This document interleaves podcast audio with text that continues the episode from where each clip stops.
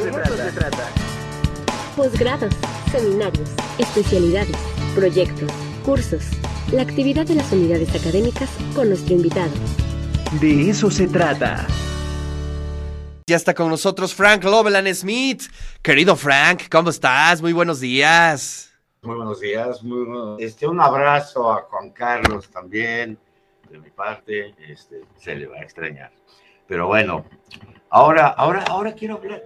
Hasta me siento apenado porque después de los grandes temas, pues ahora un tema muy pequeño. No sé si me estás escuchando, creo que Sí, sí, no, sí te pero escuchamos bueno. bajito, pero te escuchamos. A ver, ahorita subimos los niveles. no Ok, preocupes. ok, bien, bien. Este, ya desde, hace- desde el año pasado quería yo hablar, empezar a hacer eh, pláticas, ah, bueno, este es- estos numeritos de 10 minutos, hablar de obras específicas, este, yo quiero hablar ah, de un tema que podría ser considerado minúsculo después de lo anterior. Este, la obra de teatro Largo viaje del día hacia la noche de Eugene O'Neill, hablar un poquito de O'Neill y de esta obra muy peculiar. Es un melodrama y los melodramas no tienen, pues, son los menos prestigiosos de todos los géneros. Pero Eugene O'Neill, que es considerado el padre del teatro gringo, el padre porque en el siglo XIX tuvimos a Melville, a Edgar Allan Poe, a, bueno, en fin, muy buenos escritores, pero de teatro no hubo nada en, Norteamérica, ¿verdad? Este, y Eugene O'Neill es el primer autor que adquiere cierta fama mundial. Yo diría, y, qué fea manera de empezar, pero no es un gran, gran autor, es un buen autor, pero al final de su vida escribe tres obras que son extraordinarias. Y quizás la más extraordinaria de ellas, una es Viene el Hielero, la otra es Luna para el Bastardo, y esta obra que comete el error, bueno, yo no sé si es un error, pero no es, habla de su familia, de su propia familia. Ah, un hombre más bien muy sensible, pero que se entregó a la vida bohemia, a la vida bo- bohemia en Estados Unidos, en Nueva York.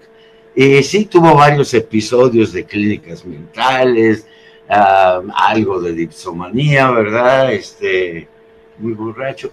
Y que hacia al final de su vida escribe una historia de su familia, eh, con este, de un periodo de su familia que él mismo pidió que por favor no se publicara ni se pusiera en escena hasta 20 años después de su muerte, lo cual desde luego no sucedió, se murió y a los dos años ya estaba la obra en escena. Él quería que murieran los personajes ahí descritos, porque finalmente su padre, su madre y su hermano. Eh, la obra trata, es un melodrama peculiar porque no es ejemplar, es un drama de mi familia muy peculiar, muy, este, etcétera, y donde la mamá es morfinómana, pero no porque sea una jeca, no, no, no, morfinómana porque por una mala atención del médico durante un parto, pues le inyectaron morfina a morir y quedó adicta el resto de su vida. Una señora muy dulce, muy inocente, que quería ser monja, pero se casó con un actor, este, y en fin, un, una mujer de la cual podemos sentir mucha compasión, pero también la dificultad de una familia que ya la ha rehabilitado varias veces, pero sabe que va a volver a caer. Y toda la obra precisamente es ese largo viaje hacia la noche, del día en que ellos regresan con ella ya rehabilitada, ¿no? Pero que todo el mundo, pues sí sospecha, ¿no? Sí dicen, bueno, vemos una familia en la que todos, pues sí, se tienen cierto amor, cierto cariño, tratan de solucionar los problemas y entre más se quieren, más se joden. Eso es muy significativo, lo ha notado este Harold Bloom, lo notó, ya, ya murió Harold Bloom, pero decía que esta obra es sensacional, es muy buena, él decía, por sus acotaciones, no por sus textos. Pero sí vemos una familia que entre más esfuerzos hacen por, por solucionar sus problemas, más a lo largo del día se van emborrachando lentamente. Y en el último acto tenemos a los tres personajes hombres, los dos hermanos y el papá, muertos de borrachos, ya cayéndose, y, y aparece la mamá en una escena extraordinaria con su traje de novia, este, ya ida, ya totalmente en el mundo de la morfina, yo desconozco los efectos de la morfina, pero sí se ve que está. Se ve que se puso intenso. Se puso intenso. Es decir, al final de la obra vemos, no se solucionó nada, todo empeoró. Este, uh, son dos hermanos. Hay una escena que es extraordinaria, a mí me encanta.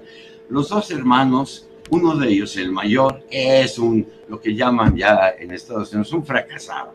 Alguien que ya le vale gorro la vida, se la pasa chupando, yendo a burdeles, medio trabajando ahí, odia a su padre, pero a la vez trae broncas con él muy, muy ambiguas, pues. Y, y tiene a su hermanito. El hermanito es Eugene O'Neill, claro, con otro nombre, pero es Eugene. Eh, este, le cambia el nombre por el nombre de su hermano muerto, de su hermanito que murió muy pequeño. Bueno, eh, eh, el hermano, el, el, hermano pequeño se ha ido de mochilero, estamos hablando de hace 100 años, ¿verdad? Pero se fue, anduvo por el mundo, de repente se encontró en Argentina, sin dinero para regresar a Estados Unidos, todo. Pero bueno, ha vuelto, ha publicado uno que otro poema por ahí y todo esto. Y esa noche, esa noche llega el hermano cayéndose de borracho, y tiene una conversación con su hermano, que de veras es tema para una buena improvisación. El hermano llega y le dice, ¿sabes qué? Son uña y carne. Se jala el hermano joven a los burdeles, a chupar, a, a, vivir la vida bohemia sin sentido. Y esa noche le dice, hermanito, ¿qué pasó? Mira, te quiero mucho y todo, pero cuídate de mí cuídate de mí porque yo, pues yo ya, ya, ya fracasé en la vida, ya me vale gorro la vida. Y quiero tener un compañero y ese compañero eres tú. No dejes que te arrastre. No dejes que te... Tú tienes talento, hermano. Tú puedes hacer algo en la vida. Oh, este, no me hagas caso. Ahorita estoy bien pedo, ¿no? Este, te lo digo. Me atrevo a decir lo tengo cuidado de mí, de mí, ¿no? Este, el hermano que dice, yo quiero que alguien me acompañe en mi fracaso, y ese eres tú, y te voy a jalar y te voy a dar en la madre, por favor. Y el hermano, no, pero si, hombre, si somos unidad y carne, si yo te quiero, te lo estoy diciendo en serio, cuídate de mí. Un hermano que, pues sí, le dice a su hermano, este, ese gusto, yo quisiera que tú fueras un fracasado como yo, para tener compañía.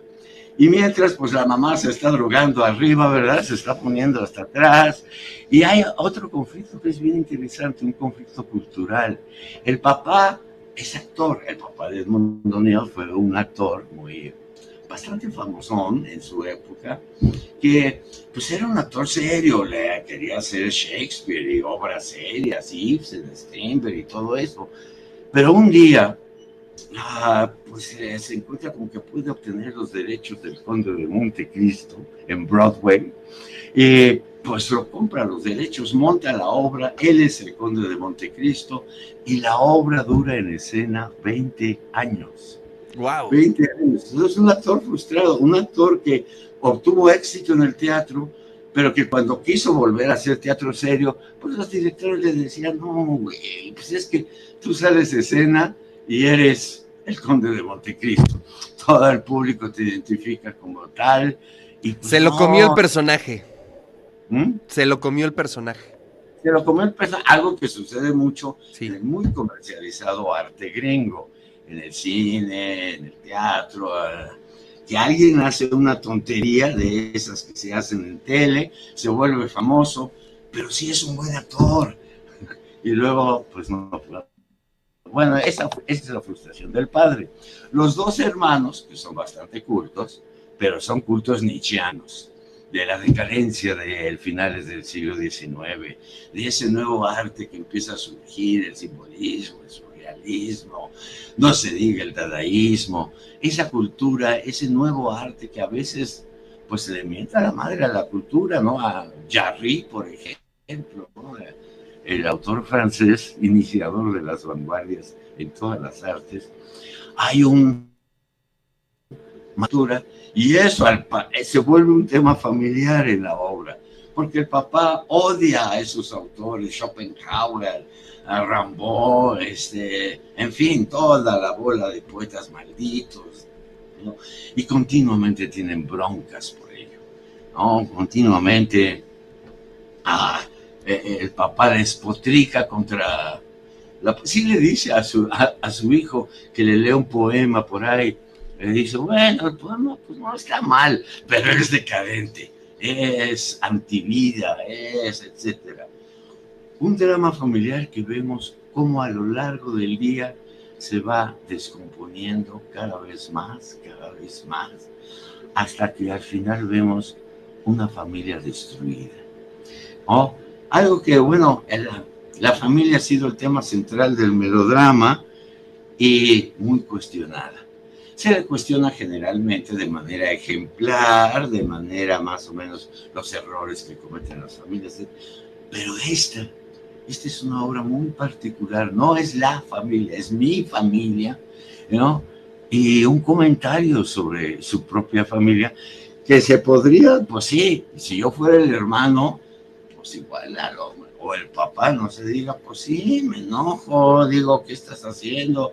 ahora sí que poniendo todos nuestros trapitos al sol, etcétera, pero de un hombre que deseaba que finalmente Eugene O'Neill encuentre la manera de hacer gran, gran teatro, hablando de lo más íntimo, de lo más íntimo, de su cultura irlandesa, el Luna para el Bastardo, de los problemas que hay con la migración eh, que siempre ha habido en los Estados Unidos, es una obra que, por cierto, ya que estoy diciendo eso,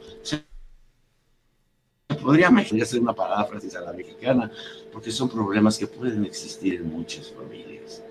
Eh, la obra, pues bueno, hoy sigue, eh, sigue poniéndose en escena, ya, ya y ya todos los personajes murieron, pero luego se entera uno de las biografías de los personajes ahí dibujados y pues sí, dice uno, bueno, este Jamie, que es el hermano mayor, que valió por lo que en la obra no tiene ningún futuro posible, pues nos enteramos que después que cuidó a su madre y la sacó de la, drogadicción y dejó de tomar y fue un hombre ejemplar eh, ya en su madurez, ¿no? Este, ¿no?